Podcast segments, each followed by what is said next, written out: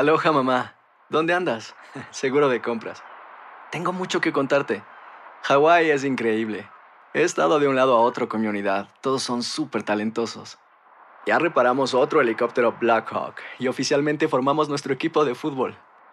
Para la próxima te cuento cómo voy con el surf y me cuentas qué te pareció el podcast que te compartí, ¿ok? Te quiero mucho. Be All You Can Be, visitando goarmy.com diagonal español. Hacer tequila, Don Julio, es como escribir una carta de amor a México. Beber tequila, Don Julio, es como declarar ese amor al mundo entero. Don Julio es el tequila de lujo original, hecho con la misma pasión que recorre las raíces de nuestro país. Porque si no es por amor, ¿para qué? Consume responsablemente. Don Julio Tequila, 40% alcohol por volumen, 2020. Importado por Diageo Americas, New York, New York. When you buy a new house, you might say, Shut the front door! Winning! No, seriously. Shut the front door. We own this house now. but you actually need to say, Like a good neighbor, State Farm is there. That's right. The local State Farm agent is there to help you choose the coverage you need. Welcome to my crib. no one says that anymore, but I don't care. So just remember, like a good neighbor, State Farm is there. State Farm, Bloomington, Illinois. Boost Mobile tiene una gran oferta para que aproveches tu reembolso de impuestos al máximo y te mantengas conectado. Al cambiarte a Boost, recibe un 50% de descuento en tu primer mes de datos ilimitados. O, con un plan ilimitado de 40 dólares, llévate un Samsung Galaxy A15 5G por $39.99. Obtén los mejores teléfonos en las redes 5G más grandes del país. Con Boost Mobile, cambiarse es fácil. Solo visita boostmobile.com. Boost Mobile, sin miedo al éxito. Para clientes nuevos y solamente en línea, requiere AroPay. 50% de descuento en el primer mes requiere un plan de 25 dólares al mes. Aplican otras restricciones. Visita boostmobile.com para detalles. El siguiente podcast es una presentación exclusiva de Euforia On Demand. Queridos amigos, ¿cómo están? Les saluda León Krause desde Los Ángeles, California. Gracias por acompañarnos en una edición más de Epicentro. Un gusto estar con nosotros. Hoy Epicentro aparece, como ustedes ya se han dado cuenta, un día tarde. Y la razón es la siguiente. Queríamos esperar a el anuncio de las nominaciones al premio Oscar. Queríamos esperar porque teníamos la esperanza, el equipo de producción, que es amplio de Epicentro, muy amplio, dos personas, el maestro Eduardo Blancas y un servidor, punto y se acabó. Este gran equipo mm, eh, de producción, redacción, ejecución, edición y publicación de Epicentro estaba esperando la lista de nominaciones de los premios Oscar eh, porque teníamos la esperanza, igual que seguramente muchos de ustedes, de que Roma, la extraordinaria cinta de Alfonso Cuarón, se llevara varias nominaciones. Y vaya que así ocurrió. No solamente ocurrió eh, lo que ya esperábamos, mejor película extranjera, mejor dirección, cinematografía, sino dos reconocimientos que a mí en lo personal me emocionan mucho los dos reconocimientos a las actrices centrales de la cinta, entre ellas, por supuesto, Yalitza Aparicio, que estuvo en esta misma cabina en Los Ángeles, donde estamos grabando este podcast, platicando con nosotros hace algunas semanas, y le decíamos, Yalitza, es posible que estés disputando con Lady Gaga el Oscar a la mejor actriz, peleando. Y lo primero que nos dijo Yalitza, y les recomiendo que escuchen de nuevo ese podcast hoy más que nunca, fue, no, no, no, peleando no. No, no, peleando no. Extraordinaria respuesta. Le dije, bueno, no, no me refiero a que estuvieras tú peleando con, con Lady Gaga. Me acuerdo que nos dijo, no, no, es que más me pega, está muy grandote. Y le dije, no, eh, ahí sí te equivocas, Yalitza. Es más chaparrita que tú. Y se reía mucho Yalitza Aparicio, que hoy es una actriz nominada al máximo galardón de su industria. Será complicado que gane Yalitza, pero no es imposible, ciertamente. Esas categorías, las categorías de actuación, de pronto deparan sorpresas. Creo que en esta en particular el premio está entre la maestra Glenn Close y la propia Lady Gaga, Stephanie Germanotta, así se llama Lady Gaga, pero Yalitza podría colarse y bueno, si eso ocurre, bueno, ahora sí que nos vamos todos al ángel, ¿no? Pero nos vamos al Ángel también, si, bueno, yo no, porque vivo en Los Ángeles, tendré que ir a la réplica del Ángel que hay acá en un lugar que se llama la Plaza México de Linwood, que algún día les tendré que platicar, eh, o a la Placita Olvera. Pero eso seguramente eh, podrá suceder porque lo más probable es que Roma se lleve varios premios. Por supuesto, mejor película extranjera. Por supuesto, mejor dirección para Alfonso Cuarón. Mejor cinematografía también. Mejor fotografía. Eh, y es posible que por primera vez en la larga historia de los premios de la Academia de Artes y Ciencias Cinematográficas, una película que está primordialmente hablada en un idioma que no es el inglés gane mejor película. Nunca ha ocurrido, ¿eh? Nunca ha sucedido. Puede ser, sería lo justo, porque Roma es superior a The Favorite, que es una gran película, y también es superior a, Star is Born, y es superior a, a estas películas. Podría suceder. Pero lo que queda claro es que estamos en un momento de verdad fascinante de la historia del cine mexicano. Y no nada más en cuanto a mm, los directores o las películas que los directores mexicanos ofrecen al mundo, sino porque todas las áreas del quehacer cinematográfico mexicano están siendo reconocidas como nunca antes. No solamente como nunca antes en México o desde México, sino como nunca antes le ha ocurrido a ningún otro país del mundo. El otro que se me ocurre son eh, el, ejemplo japonés, el ejemplo italiano. Ni siquiera esos dos grandes países que han producido desde el punto de vista cinematográfico, grandes figuras han sido tan reconocidos como México lo ha sido estos últimos años. Si gana Cuarón, y Cuarón va a ganar el mejor director, sería el quinto premio para un mexicano en los últimos seis años. 2013 gana Cuarón con Gravity, 2014 González Iñárritu con Birdman, 2015 de nuevo Iñárritu con The Revenant, en 2016 Damien Chazelle con su La La Land y el año pasado Guillermo del Toro con Shape of Water. Este sería el segundo premio para Cuarón increíble. Cinco de los últimos seis. Y a eso habría que sumar los triunfos también en cadena de Emanuel Lubezki en años pasados. Ahora la nominación para las actrices mexicanas. Eh, y no nada más eso, grandes, grandes profesionales eh, en otras áreas también han sido reconocidos, incluso en esta propia entrega de los Oscars que viene en las siguientes semanas. Así que es un gran momento para el cine mexicano. ¿Qué explica el éxito de estos, para empezar, tres directores?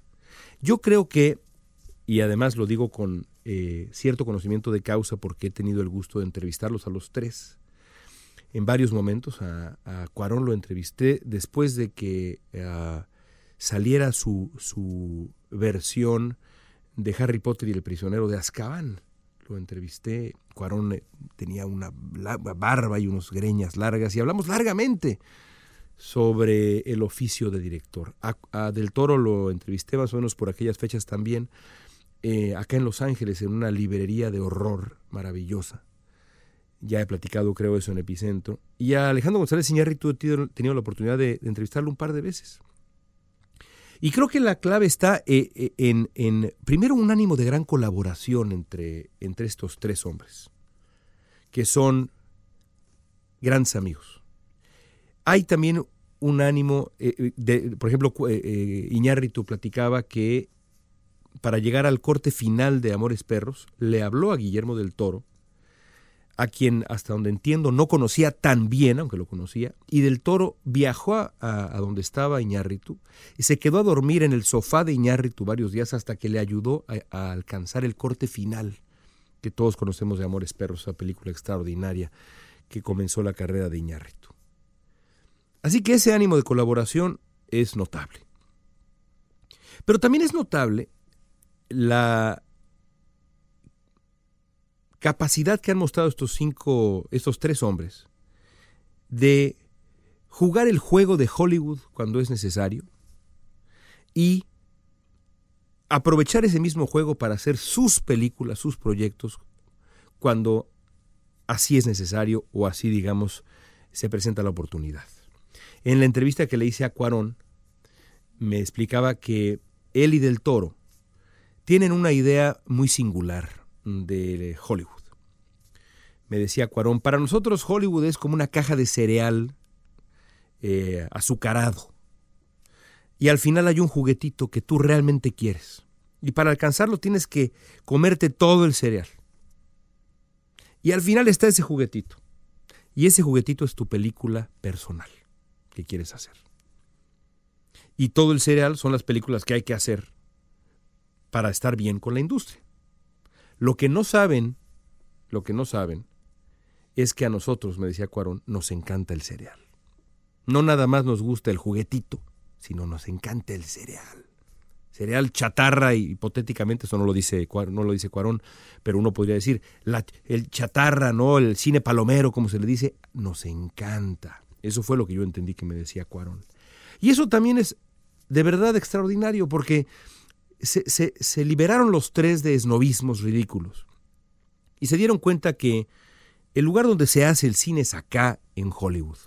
Y si era necesario jugar el juego, se jugaba el juego. Y al jugar el juego, uno podía hacer una película como Gravity, que es una película también muy taquillera y muy exitosa, pero que también muestra eh, eh, la capacidad de innovación del propio Cuarón y de Lubeski.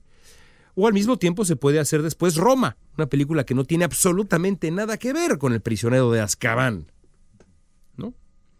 Y lo mismo podemos decir de, de Iñárritu, que ha hecho menos películas comerciales, pero aún así hay algunas que son más comerciales, como The Revenant, mientras que Birdman, pues es una película muy singular.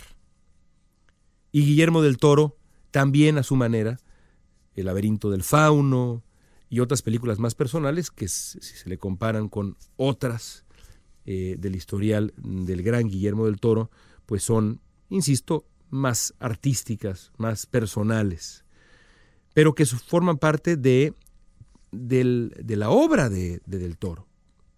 ¿Qué tiene que ver el laberinto del fauno y Hellboy? Algo tiene, o el laberinto del fauno y Pacific Rim. Sí tienen que ver, hay un estilo.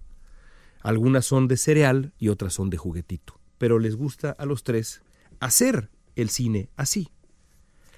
Yo creo que esos factores explican en gran medida el éxito. Otro asunto que está clarísimo, suma al éxito de estos tres hombres, es su voluntad de innovar. Cada una de estas películas que han ganado, quizá con la excepción de Shape of Water, que es una película quizá más tradicional, tiene, tienen descubrimientos técnicos extraordinarios. Gravity es en el fondo una, un, juego eh, un experimento lúdico de dos grandes locos del cine, Lubeski y Cuarón. Birdman es pues una película arriesgadísima desde el punto de vista técnico, la manera como la cámara se mueve, los planos secuencias, es decir, Iñárritu toma, toma riesgos muy grandes. Y ya me imagino que si no hubiera sido Iñárritu, le hubieran dicho, maestro, esto que quieres hacer con la falta de cortes en la película, pues es una locura. Bueno, pero Iñárritu era Iñárritu y logró hacer Birdman. Y además, logró ganar lo que ganó con ella. The Revenant es una película eh, agotadora desde el punto de vista de la producción. Para los propios actores, ellos mismos han descrito el proceso como una aventura muy complicada. Eh, lo mismo se puede decir de Roma. No me refiero en cuanto a la aventura para los actores, pero sí a los riesgos que toma Cuarón. El apostar por una actriz completamente desconocida, no solamente desconocida, que no era actriz, como Yalitza Aparicio. Hacer una película tan personal que redescubra con el detalle más absoluto el México de los años 70. Hacerlo en blanco y negro, con esa composición de cuadro. Eh, en español y mixteco. En Netflix. Todo eso es tomar riesgos. Risk taking, le dicen los americanos. Y yo creo que eso también suma al asunto. Cuando uno pone todo sobre la mesa y se da una cuenta que hay tres enormes talentos que trabajan en colaboración, aunque seguramente en otros momentos compiten, que se rodean de talento también mexicano y no mexicano, pero mexicano, en distintos momentos, Lubeski, Rodrigo Prieto, con Iñárritu, hay tanta, una lista tan larga, tan grande en el, en el proceso de musicalización de todas estas películas, en fin, y, y también en actuación, que están dispuestos a tomar riesgos, que están eh, eh, dispuestos a no mirar la, la, industria supuestamente frívola y descartarla, sino más bien eh, aprovecharla, usarla cuando es necesario, para luego eh, producir lo que a ellos realmente les importa. Toda esa combinación nos da como resultado esta época de oro, la genuina época de oro, con todo respeto, del cine mexicano. Y es enormemente emotivo ver, eh, a pesar de que uno es nada más eh, un fanático del cine eh, y punto y se acabó, lo más cerca que he estado yo de hacer algo en el cine en lo personal es un pequeño cortometraje que hice en el TEC de Monterrey en la carrera de comunicación, así que soy, igual que ustedes, básicamente un cinéfilo, nada más.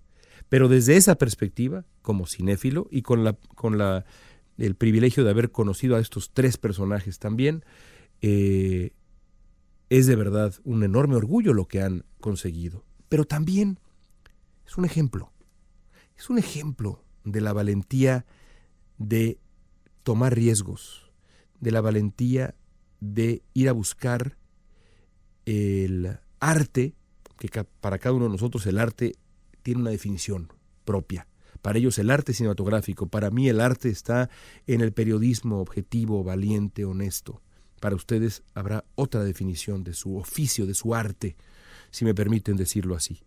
A otra parte, en donde los retos sean mayores.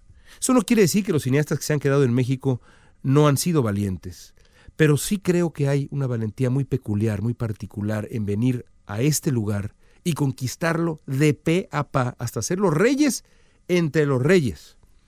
Tan los reyes que se han apropiado de todos los premios imaginables, de sus gremios específicos, eh, como directores, eh, en el caso de Cuarón del Toro Iñárritu, y también los otros grandes mexicanos en el cine, como Lubeski, de quien ya hablábamos. Nadie se arrepiente de ser valiente. Nadie se arrepiente de tomar riesgos.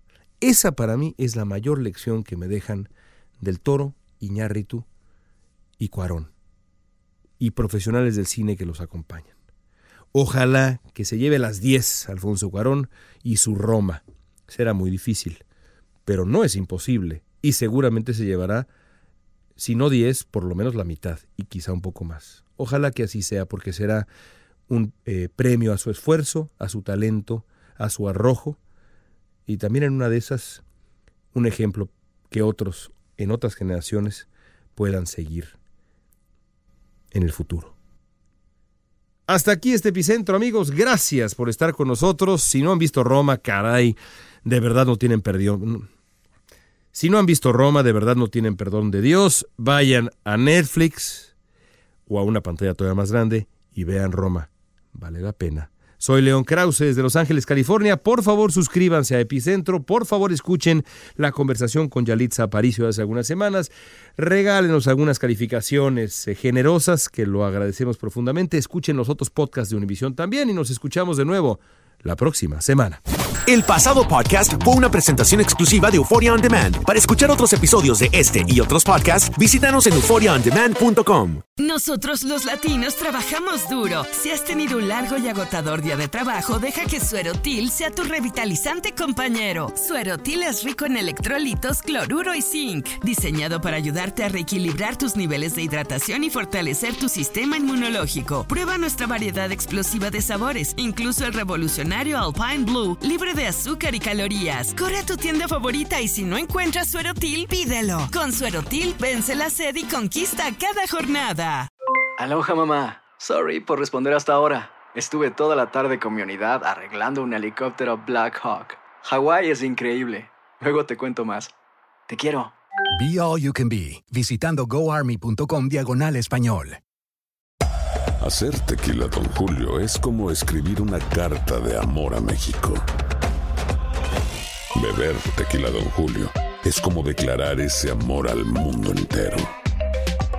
Don Julio es el tequila de lujo original, hecho con la misma pasión que recorre las raíces de nuestro país. Porque si no es por amor, ¿para qué? Consume responsablemente. Don Julio Tequila, 40% alcohol por volumen, 2020. Importado por Diageo Americas, New York, New York.